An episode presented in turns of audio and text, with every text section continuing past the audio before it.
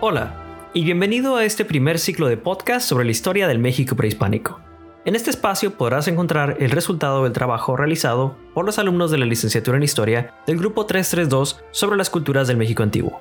El día de hoy presentamos a los enemigos de Tenochtitlan, escrito y narrado por Brian Rodríguez y Edgar Ortega.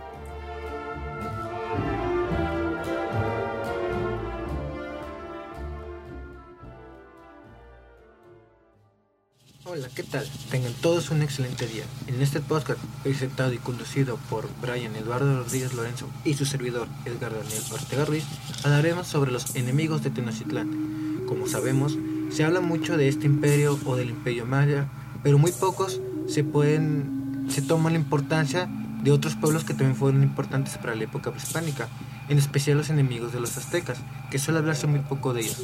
Pero, ¿quiénes eran? ¿Cómo se desarrollaron esas culturas? Acompáñanos a averiguarlo en este siguiente podcast.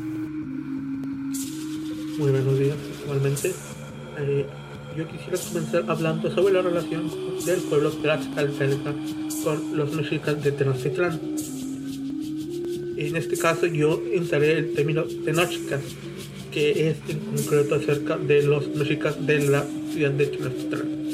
Eh, en primer lugar hay que empezar hablando de que tanto los tlaxcaltecas como los tenochtitlan eran pueblos de origen náhuatl, o sea, que ambos procedían de la mítica ciudad de Aztlán. La relación entre el pueblo tlaxcalteca y el pueblo tenochtitlan eh, durante mucho tiempo fue de cierta rivalidad. Esto porque los tenochtitlan son reconocidos principalmente por eh, la gran expansión que lograron una vez que su ciudad, Tenochtitlán, fue consumada y el pueblo a Huitzilopochtli, el dios principal, fue terminado. Alrededor del año de 1450 fue cuando comenzaron las llamadas guerras floridas. ¿Qué eran las guerras floridas? Bueno, en la lengua náhuatl, Xochiyatlotl, que significaría la guerra de las flores o propiamente las guerras floridas, sería un conflicto en el cual de forma unilateral comenzaría por parte de los Tenochcas. Este proceso de guerra, por así llamarlo, era el de enviar a los mejores guerreros por parte de los Tenochcas a combatir contra otros pueblos, principalmente el pueblo tlaxcalteca, quien a su vez hacía lo mismo de forma en respuesta. ¿Por qué? Porque estas guerras comenzaron de forma unilateral por parte de los Tenochcas. Aún no se sabe cierta, a cierta cierta cuál fue el motivo por el cual los Tenochcas comenzaron las guerras floridas, pero se cree que fue por órdenes de la nobleza de ese momento. Y en el actual Tatuani de ese momento, que sería alrededor del 1450, sería Motecuzoma y Huelcamina, quien comenzaría estos conflictos contra los tlaxcaltecas por como ya se mencionó, una razón que se desconoce. Se cree que probablemente fue para entrenar a los propios soldados de élite, con tal de que esos estuvieran capacitados para conquistar más territorios. Otra es para la obtención de personas para sacrificar en nombre de su dios Huitzilopochtli. Esto se puede notar en algunos cronistas como Durán Utesosomoc otro tipo de relación que tenían los tenochcas con los tlaxcaltecas fue el del dominio económico, principalmente el bloqueo económico por parte de los tenochcas hacia los tlaxcaltecas, razón por la cual los tlaxcaltecas pasaron décadas con este detenimiento económico por el cual no pudieron desarrollar su economía tan libremente, pues de estar rodeados de estados sublevados a el imperio mexica estos no pudieron comenzar con ellos, por lo que posteriormente serían de ayuda para la llegada de cierto grupo de conquistadores europeos, aunque me estoy yendo un poco de este tema. Ahora quisiera pasar a hablar de los purépechas tarascos, por lo que lo dejo con mis compañeros. Los purépechas eran llamados también tarascos. Su imperio abarcaba la parte sur del estado de Guanajuato Jalisco, todo el estado de Michoacán y la región norte del estado de Guerrero. hasta lo que hoy es el Estado de México. Esta cultura se desarrolló entre el año 1200 y 1521 después de Cristo, llegando a incluir etnias como otomíes, matlatzincas y chichimecas. La capital purépecha fue Tzintzuntzuan, que significaba lugar de los colibríes. Adicionalmente, el purépecha era el lenguaje único de esta civilización, dividida en tres dialectos regionales, lacustre, central y serrana. Entre los siglos XV y XVI, la cultura purépecha fue una potencia mesoamericana imbatible entre las pretensiones del imperio azteca. Este imperio purépecha puede jactarse de nunca haber podido ser sometido por los aztecas, que tenían una potencia militar realmente impresionante. Su éxito militar y económico obedeció a gran parte a sus habilidades en el procesamiento del cobre y oro, que le dio ventaja pues muy importante en lo que viene siendo toda esta área mesoamericana que les dio redituó económicamente y militarmente. Uno de los personajes más importantes de la cultura tarasca fue el rey Tarakuri, también conocido como el sacerdote del viento, quien guardaba semejanza con el dios Topiltzin Quetzalcoatl. Durante su reinado se consolidó el imperio que después se expandió por Mesoamérica. Antes de morir, Tarakuri dividió el imperio en tres señorías. Pátzcuaro fue para su hijo Winkinwage y a sus sobrinos Iripan le asignó Iguacho y por último a Tangahua le correspondió Tzintzuntzuan. Cuando el imperio azteca dirigido por el emperador Ajayagatl invadió el imperio purépecha, los tres reinos divididos se unieron en uno, con Tangahua primero como rey del imperio reunificado logró expulsar finalmente a los mexicas del territorio purépecha. Sin embargo, los conflictos entre ambos bandos jamás terminarían, ya que después de la derrota de los mexicas comenzaría la guerra del satélite. Dicho conflicto se llevó entre los años 1480 y 1510. Este conflicto armado que enfrentó al imperio purépecha contra señorías asentados en Colima, Sayula, Zapotlán, Tuxpan, Tapalapa y Autlán esto ocurrió en la parte occidental de México y terminó con la derrota de los purépechas que fueron expulsados de los estados de Colima y Jalisco y también terminaron perdiendo una cuarta parte de sus tierras que pasaron a formar parte del señorío de Colima. El imperio purépecha estaba conformado por una confederación de ciudades que rodeaban el lago Pascua, representando el centro del poder. Las construcciones de estas metrópolis compartían similitud arquitectónica en sus elementos como las llamadas yacatas o templos de la planta mixta. Cabe resaltar que las yucatas son edificios originales por su forma, mas no por su técnica o monumentalidad. Sus edificaciones trascendían el sentido religioso, aunque su especie de fortificación defensiva era por el diseño que, estos tenían, dando esa forma de mm, como bases o fortines por el diseño que tenían que eran curvos. Simpson fue la capital de la cultura purépecha. Contenía cinco yacatas con un entramado de terrazas integradas al paisaje. Pátzcuaro, llamada la puerta del cielo, debido a que desde ahí descendían y subían los dioses, fue un importante centro ceremonial. Con la conquista española pasó a ser la capital de la cultura purépecha, lo que le permitió su posterior desarrollo. Iguazio poseía tres yacatas, con una notable transformación del espacio y un desarrollo urbano con caminería. Entre sus edificaciones se encontraba la Plaza de Armas, con dos basamentos piramidales y unos muros conocidos como Huatziri.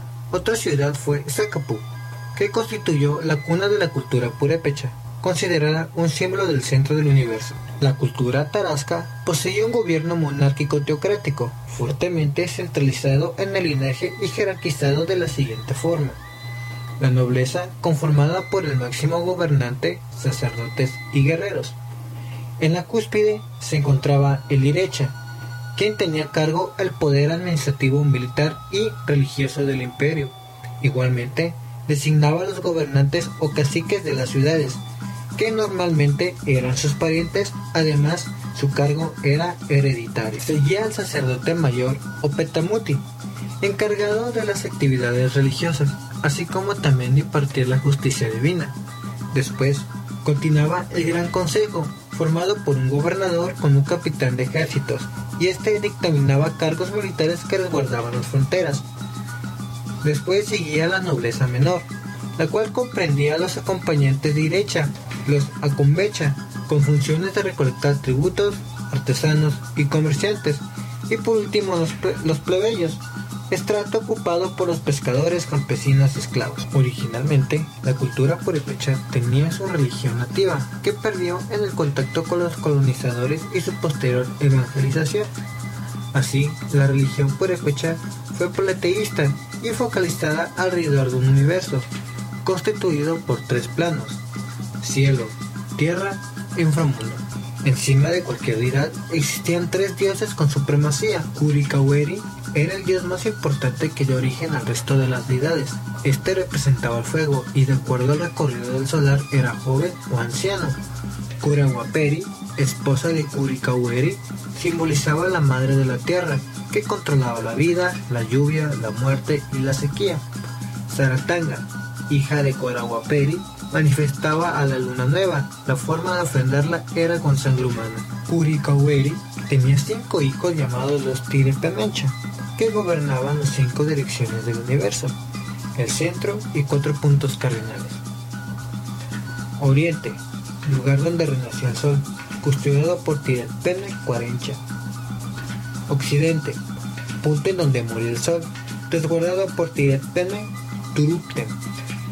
Norte, dirección del solsticio de invierno, vigilado por Tiretene Sungapati. Sur, rigiendo y custodiando la entrada al paraíso, protegido por Tiretene Kaeri. Centro, sitio donde renacía el sol, amparado por Chupi Tiretene. La diosa Cueraguaperi poseía cuatro hijas que se manifestaban en las nubes, nube roja, nube blanca, nube amarilla y nube negra. Cada una representaba en este sentido a la lluvia adecuada, torrenciales aguaceros, granizas y heladas. Un instrumento que utilizaban los purépechas para encender el fuego a su dios era el Paratacucua, que tenía la forma de la constelación de Tauro. De esta manera, para la cultura purépecha, las creencias religiosas basadas en la actividad cósmica tenían un sentido para la vida, era normal que los sacrificios humanos se realizaran en los centros ceremoniales ubicados cerca de los manantiales, ya que la muerte permitía el renacimiento del agua. Otras deidades de la cultura tarasca fueron Peguame, parturienta. Es la deidad del parto y esposa del sol. Su principal centro de culto estaba en Zacapu. Nanakutsi, madre encorvada, nombre que actualmente se sigue utilizando para referirse a la luna. Y Tata Juriata, Padre del Sol, nombre que le dan al Sol como elemento natural y no como deidad. Y en los años en los que los españoles realizaban la conquista, se describe como Moctezuma pidió ayuda a su archienemigo cuando los españoles intentaban conquistar Tenochtitlán, la capital lacustre de los aztecas, pero el rey Tarasco se negó a luchar en favor de los mexicas, junto con las alianzas de otros pueblos indígenas dominados. Esa falta de asistencia permitió la caída del gran imperio azteca en manos de pocos centenares de españoles. Después de la caída de los aztecas ante los españoles, en el año de 1525, el Irecha, señor de los innumerables casas, o señor michoacano Tengo Juan II, se sometió sin presentar asistencia ante el conquistador hispano Cristóbal de Olid, con el objetivo de salvar a su gente. En 1530, el gobernador y presidente de la primera audiencia, Nuño de Guzmán, saqueó la región destruyendo templos, centros ceremoniales y tumbas en búsqueda de metales preciosos. Asimismo, mandó ejecutar a Tengoján II, después de someterlo a un juicio en que se le acusó de dar muerte a españoles, mantener ocultamente su antigua religión y alentar la desobediencia. Esto provocó un caos en la región. Muchos indígenas huyeron a los cerros y ocurrieron diversos episodios de violencia. En 1533, la corona envió a Cintuazán el obispo don Vasco de Quiroga, logrando establecer el orden de la colonia, marcando así la caída del imperio purépecha ante los españoles. Hoy en día, los purépechas todavía existen, pero ya no como un imperio, sino con pequeños asentamientos o poblaciones que mantienen vivas las tradiciones y leyendas del antiguo imperio que tuvo su grandeza Efectivamente. También no quisiera terminar sin mencionar la relación entre Tenochtitlan y su ciudad hermana, Tlatelolco. Esta relación de rivalidad antecede incluso a la historia de la peregrinación de la mítica ciudad de Aztlán, de donde provenía un grupo de migrantes mexicas que conformarían posteriormente Tenochtitlan y Tlatelolco. Una vez a su llegada en el Valle de la Náhuatl, su dios Huitzilopochtli se les apareció y ordenó a una parte del grupo fundar Tenochtitlan. Para esto le dio dos varas que simbolizaban el fuego y lo cerrado y les ordenó fundar dicha ciudad, mientras que al resto les dio un chalchihuitle o un jade reluciente y les dio la orden de fundar Tlatelolco. Estos símbolos representarían la función que posteriormente dichas ciudades llevarían, mientras que el fuego y los cerrados representarían el poder y el centro de poder que Tenochtitlan representaría, el Chachihuitle representaría el comercio y las riquezas que florecerían en la ciudad de Tlatelolco. Ahora, durante todo este tiempo, hasta 1426, ambas ciudades mantendrían relaciones con pueblos concordantes, que posteriormente para Tenochtitlan fundarían la Triple Alianza junto con Tlacopan y Texcoco, mientras que por el lado de Tlatelolco mantendría relaciones cercanas con Azcapotzalco. Ahora, en este año mencionado de 1426, Maxtla, uno de los últimos descendientes del linaje en Azcapotzalco, usurparía el poder en dicha ciudad, lo que provocaría que Tenochtitlan se levante en armas en contra de él con tal de eliminarlo, por lo que pediría ayuda a Tlatelolco, quien dudaría entre apoyar a sus hermanos de Tenochtitlan o a los aliados que ya tenía en Azcapotzalco. Esto produciría una ruptura entre las relaciones entre Tenochtitlan y Tlatelolco, lo que la dejaría fuera de la triple alianza ya mencionada. Aunque la situación, aún con esta ruptura, se mantendría controlada, pero no sería hasta el año de 1467 cuando Bokiwitz asumiría el poder en Tlatelolco y dos años un cuñado, Azeyacatl, asumiría el poder en Tenochtitlan. Azeyacatl invita a Mokiwitz a su coronación en Tenochtitlan, pero este decide no ir, lo que sería el principio de un conflicto mayor. Según algunas crónicas, una de las esposas de Mokiwitz era una hermana de Azeyacatl, cuyo nombre era Chalchihuinedatzin, quien se quejaba de que Mokiwitz no desposaba de ella lo suficiente, por lo que un día en encuentro entre esta mujer y los dos hombres líderes, ella cuestionaría esto hacia Mokiwitz, cosa que Mokiwitz no confirmaría, no solo confirmaría, sino que argumentaría con una razón que se consideraría humillante, pues afirmó que a ella le olía mal la boca, lo que propiciaría la guerra, bueno, el comienzo de la guerra el 30 de julio de 1433. En este punto, Mokiwitz convoca a todas las mujeres que estaban amamantando en Tlatelolco y las envía al puente de las guardas para rociar a los guerreros Tenochca con leche de sus pechos, indicando que estos hombres eran niños pobres de teta. Este conflicto o guerra duraría tan solo un día con la subyugación de Tlatelolco por parte de Tenochtitlan. Y desde ese momento, Tlatelolco se convertiría en un pueblo más conquistado, tributario de Tenochtitlan, a quien debía entregar una parte, una quinta parte de lo vendido en su gran tianguis, que se encontraba anteriormente en Azcapotzalco y sería trasladado a Tlatelolco. Esta sublevación duraría hasta 1520, cuando Cuauhtémoc se cansaría con una princesa tlatelolca y asumiría el poder ahí mismo. Aunque, como ya deben saber, esta relación mandaría muy poco, pues en 1521 sucedería la conquista de México. También quiero decir que, aunque los temas que abordamos fueron relativamente cortos, la gran densidad de estos vimos hacía difícil que tuviésemos un enfoque al cual darle esta presentación, por lo que decidimos tomar los pueblos más relevantes en cuanto a rivalidad con Tenochtitlan, por lo que eh, el contenido de esta presentación quedó de esta forma.